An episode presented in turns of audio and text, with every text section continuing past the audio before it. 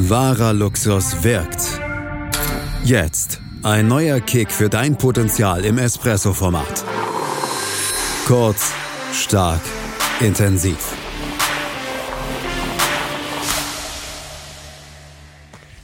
Sommer in der Stadt und heute trinken wir unseren Espresso an einem ganz besonderen Ort und ich bin wie immer nicht alleine, denn ich habe einen Gast mitgebracht und das ist Joachim Nicholson. Hallo Joachim. Hallo Thomas, schön, dass wir hier sind. Ich weiß auch, dass es dein Lieblingsort ist, um gemeinsam hier den Kaffee zu trinken und du bist ja gerade als Unternehmenscoach und Coach in Führungsfragen sehr, sehr viel unterwegs und trotzdem mhm. ist Hamburg, das Café Conti für dich so ein Platz, zum Zurückkommen. Ja, das ist ähm, hier an der Alster einer der, einer der schönsten Plätze. Es gibt noch andere auch am Hafen zum Beispiel. Das ist wirklich wunderschön hier mitten in Hamburg. Das ist für mich auch ein, ein Hamburg-Symbol. Deswegen kann ich nur sagen zu allen Zuhörern, willkommen zurück mhm. zu dem Podcast, der heute euer genau. Potenzial genau. kicken soll. Und der Potenzialkick, den Joachim mitgebracht hat, der hat einen besonderen Reiz, denn es geht darum, um die Frage, braucht ein Leader oder braucht Self-Leading mentale Stärke? Ja, davon bin ich fest überzeugt. Also mein Thema ist ja das Coaching von Unternehmerinnen und Unternehmern oder äh, Teams mit viel Verantwortung und mhm. darauf will ich mich jetzt mal beziehen. Es gibt für diese Gruppen aus meiner Sicht eigentlich zwei Handlungsfelder, wo mentale Stärke extrem wichtig ist. Das eine Handlungsfeld würde ich mal bezeichnen mit ähm, Erfolg und Krise. Und das zweite Handlungsfeld ist Führung. Mhm. Und bei Erfolg und Krise brauchst du mentale Stärke, um deine Linie verfolgen zu können. Also da sind so die Stichworte Fokus, auch innere Stabilität. Habe ich eigentlich ein Ziel vor Augen? Also verstehe ich, was mein eigener Zweck ist, worauf ich, was ich eigentlich erreichen will, worauf ich äh, oder was ich erreichen möchte. Mhm. Und das nicht aus dem Auge zu verlieren durch vorübergehende Störungen oder durch Krisen, wie wir sie jetzt ja gerade haben, das ist eben extrem wichtig. Oder auch in Krisen stabil reagieren zu können. Dafür brauche ich unbedingt mentale Stärke und nicht ins Schwimmen zu kommen. Und beim Thema Führung ist es oft ein entscheidender Faktor, ruhe ich authentisch in mir selbst. Das authentisch ist immer so ein großes Wort. Ja, aber das, auch ein wichtiges. auch ein wichtiges. Aber das heißt einfach, bin ich, bei, bin ich echt, bin ich pur. Also es gibt Führungskräfte, die sich hinter einer Art Fassade verstecken weil sie eben ähm, nicht wirklich echt sind. Und wann ist man nicht wirklich echt und pur? Das ist man typischerweise aus Angst. Also Angst vor mhm. Ablehnung, Angst davor, dass mich die anderen Teammitglieder oder meine Mitarbeiterinnen und Mitarbeiter nicht mögen oder ablehnen, dass sie mich in Frage stellen. Das sind oft Glaubenssätze. Aber mhm. äh, wenn ich aus Angst vor solchen Reaktionen von anderen Menschen nicht ich selbst bin, also eine Rolle spiele oder eben hinter einer Fassade bin, dann funktioniert Führung nicht gut.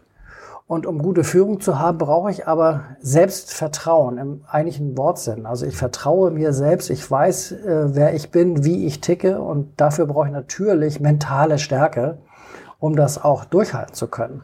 Auch gegen scheinbare Widerstände oder Fragen, aber das ist eben unglaublich wichtig, dass ich als Führungskraft das aushalte und selbst auch mir Emotionen und auch mal Zweifel zugestehe. Sofern die innere Stabilität da ist, also mentale Stärke, mhm. funktioniert Führung extrem wirkungsvoll. Das finde ich war wirklich schon ein großer Bogen, den wir da geschlagen haben. Und ich merke schon, wie wichtig diese mentale Stärke ist. Ja. Wo hast du sie selber gefunden? Wann, wann kam diese Erkenntnis zu dir? Ja, das ist ähm, eine längere Geschichte. 2008 war ich angestellter Unternehmensberater, bin jeden Morgen um 6 Uhr mit dem ersten Flieger nach München geflogen zu meinem Kunden, habe dort dann eine Woche lang den Kunden und mich selbst gestresst und wenn ich Freitagabend wiederkam, habe ich das Gleiche mit mir und meiner Familie gemacht.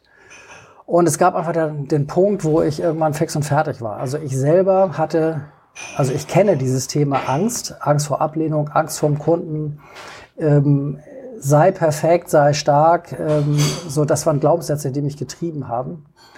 Und zu dem Zeitpunkt 2008 hat mir jemand gesagt, Joachim, so kann das nicht weitergehen. Geh doch mal ins Kloster, da kannst du mal so richtig runterkommen. Ich, ich habe doch gesagt, denkt man immer so, ne? Dass ja, das genau, da. so. Und ich dachte doch, was ist denn das für ein esoterischer Quatsch? Bin aber trotzdem hingeflogen. Und vor Ort habe ich dann zum ersten Mal in meinem Leben einen leibhaftigen Zen-Meister getroffen und er sagte nach wenigen Worten, die wir gewechselt haben, weißt du, Joachim, es ist nicht mal die Frage, ob, sondern nur doch wann du Tinnitus, Schlaganfall oder Herzinfarkt bekommst, es sei Wow. denn, du änderst dein Leben genau jetzt. Und der Satz hat mich damals tief getroffen, weil ich wusste, dass er stimmte. Und die Kurzform ist, dass ich eben seit diesem Klosteraufenthalt, äh, wo ich viel Verzweiflung und auch Irritation und Wut erlebt habe, aber dann am Ende auch eine große Freiheit zum ersten Mal gespürt habe, ähm, das habe ich nie vergessen. Und seitdem hat sich mein Berufsleben und auch meine Arbeit extrem verändert. Und so bin ich dazu gekommen. Also seit jetzt zwölf Jahren ungefähr praktiziere ich Zen sehr intensiv.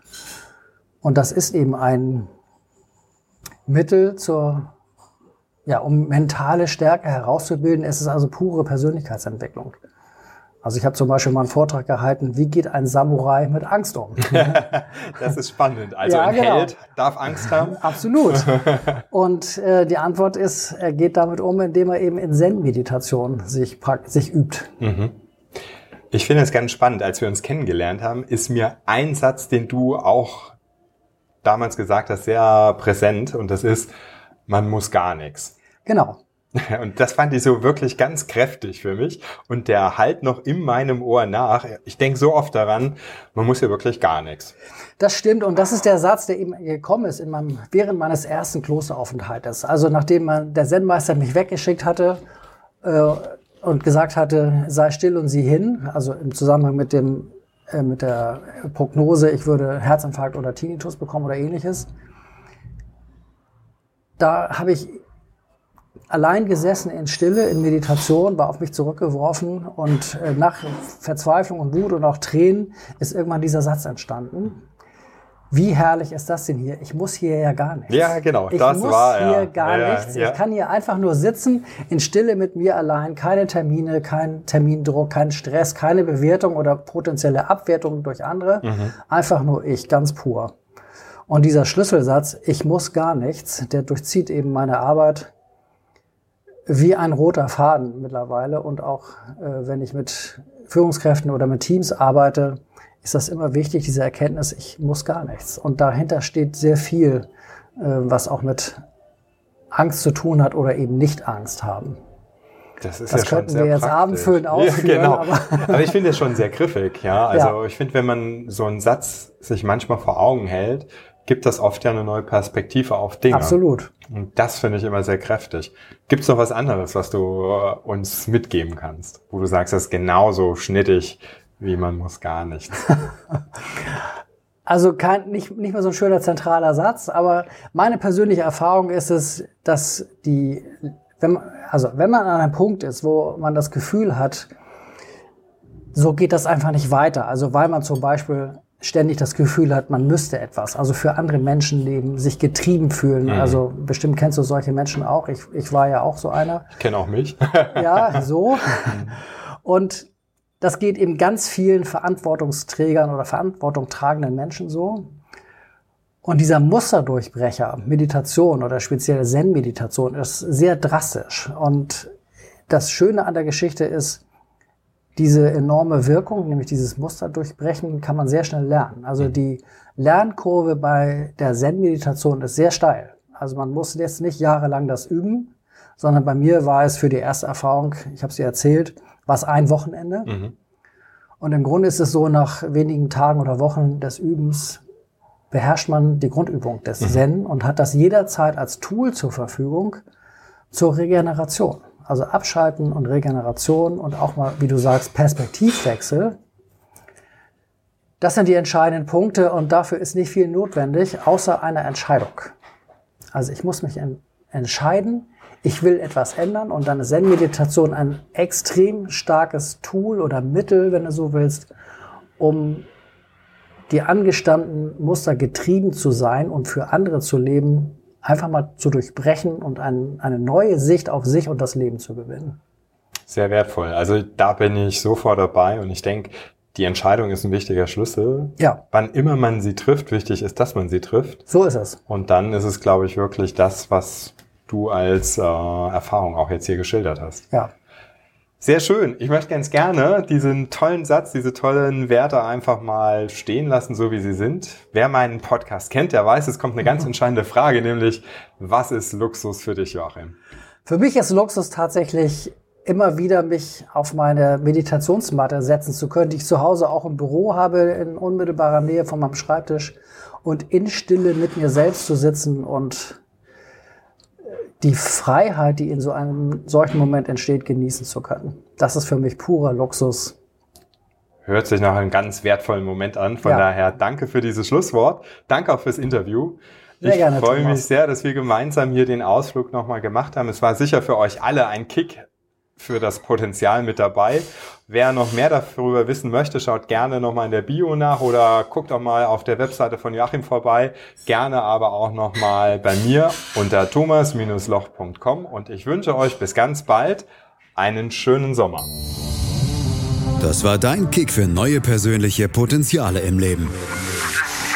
Wahrer Luxus wirkt. Mehr dazu auf thomas-loch.com.